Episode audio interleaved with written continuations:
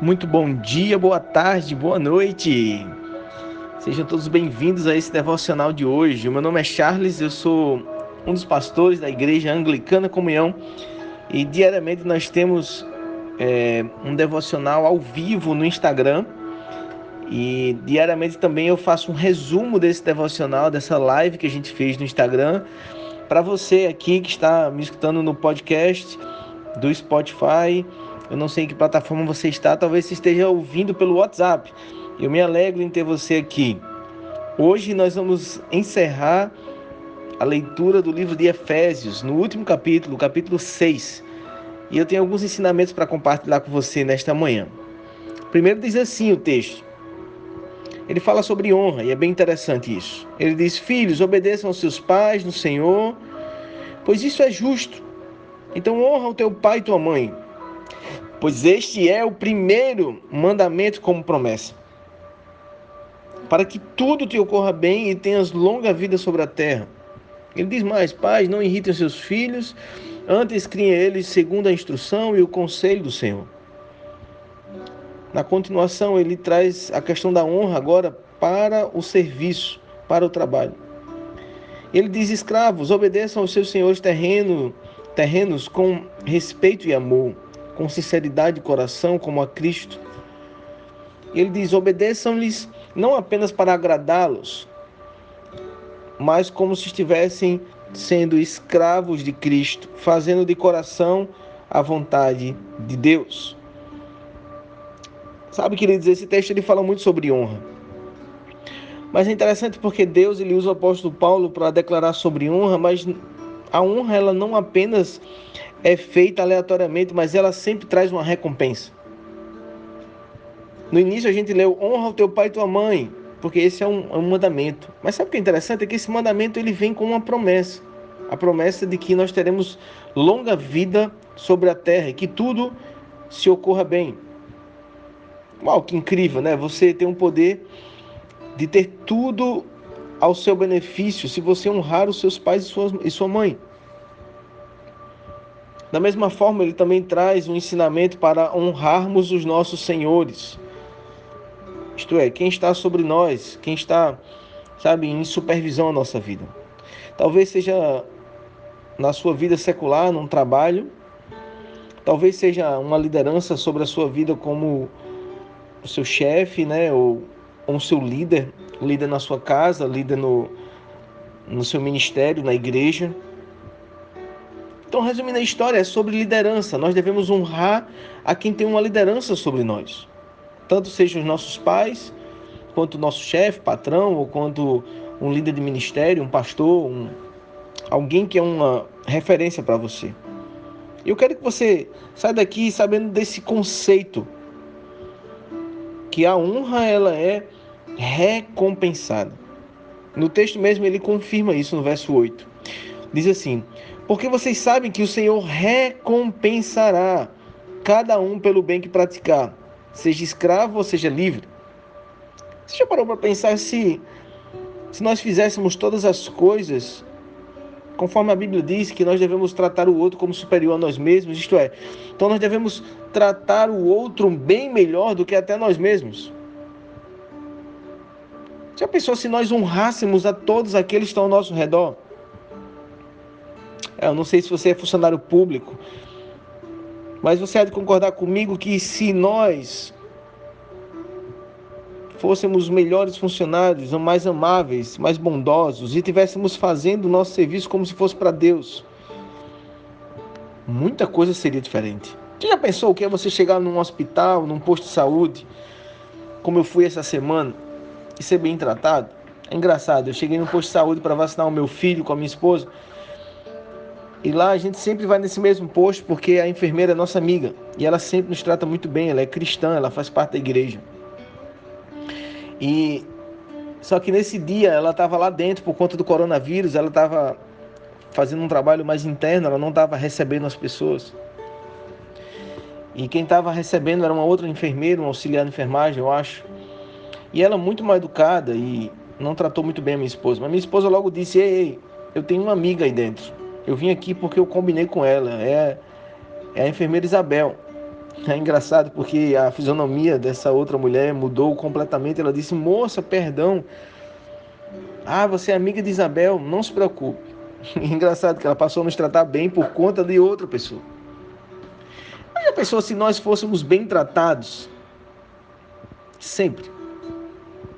Mas eu digo melhor, já pensou se nós tratássemos bem todas as pessoas sempre? Esse mundo estaria totalmente diferente. Se nós honrássemos as pessoas como se estivéssemos fazendo ela pra, fazendo para Deus, tudo seria diferente. Ah, o mundo seria bem menos corrupto, ah, o mundo seria totalmente diferente. Teríamos prazer em resolver alguns problemas. Mas é engraçado que esse texto ele, ele também ele nos ensina algo poderoso. Ele nos ensina sobre a armadura de Deus.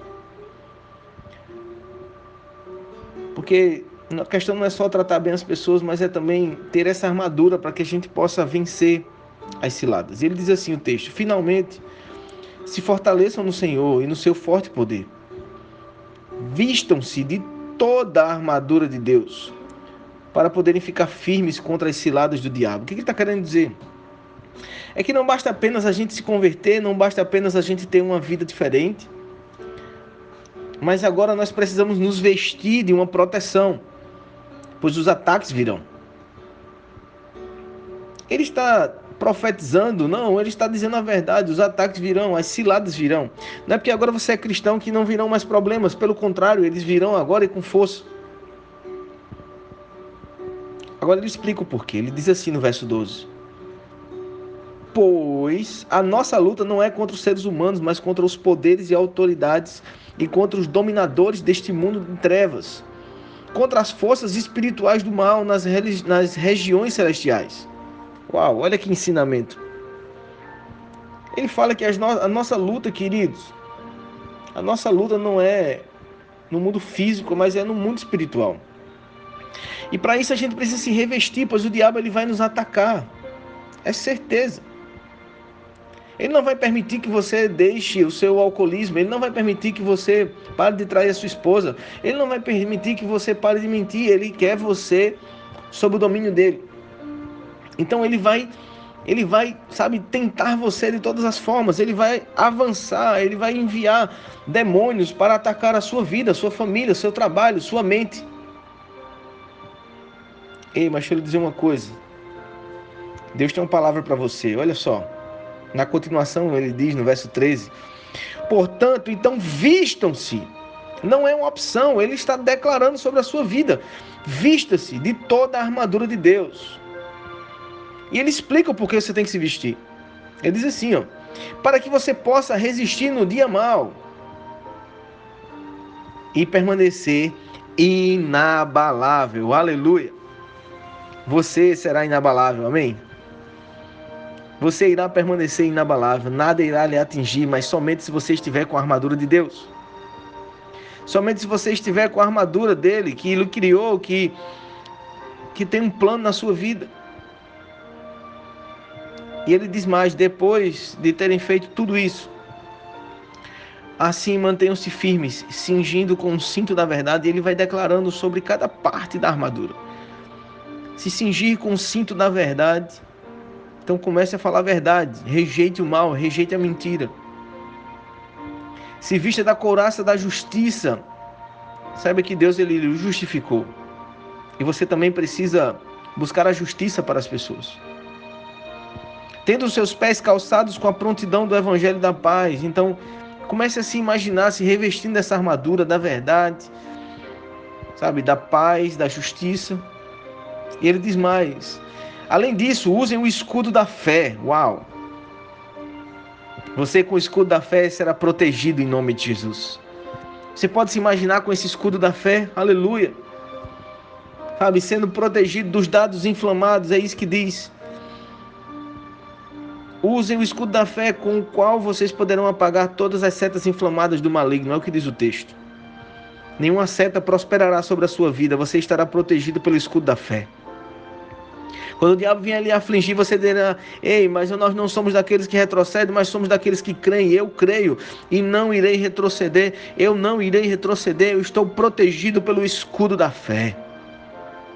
É isso que você declarará. E ele diz mais, no verso 17: E usem o capacete da salvação e a espada do Espírito, que é a palavra de Deus. Uou! Perceba que o escudo é para te proteger, mas a espada é para atacar. A palavra de Deus é para que você ataque. Você não vai atacar com a sua fé, você vai se proteger com a sua fé. Mas com a palavra de Deus, você irá contra-atacar. E ele diz mais no final: orem no Espírito, em todas as ocasiões, com toda a oração de súplica. Tendo isto em mente, estejam sempre atentos e perseverem na oração por todos os santos. Hoje eu declaro sobre a sua vida perseverança. E no final ele diz, no verso 19: Orem também por mim, para que quando eu falar, eu, seja, e seja me dada a mensagem, a fim de que destemidamente eu torne conhecido o mistério do Evangelho. Hoje você sairá depois dessa palavra destemido, com coragem, pois você agora tem a armadura e você irá de forma valente pregar o Evangelho a toda criatura. Espero que essa palavra tenha feito sentido para você. Esse é o meu desejo, essa é a minha oração sobre a sua vida. Que você saia daqui encorajado, fortalecido, sabendo que Deus ele recompensa quem honra e sabendo que Deus tem uma armadura perfeita para você lutar essas guerras da vida. Espero ver você amanhã. Amanhã teremos um novo capítulo de um novo livro. É assim que te abençoo, em nome de Jesus. Amém.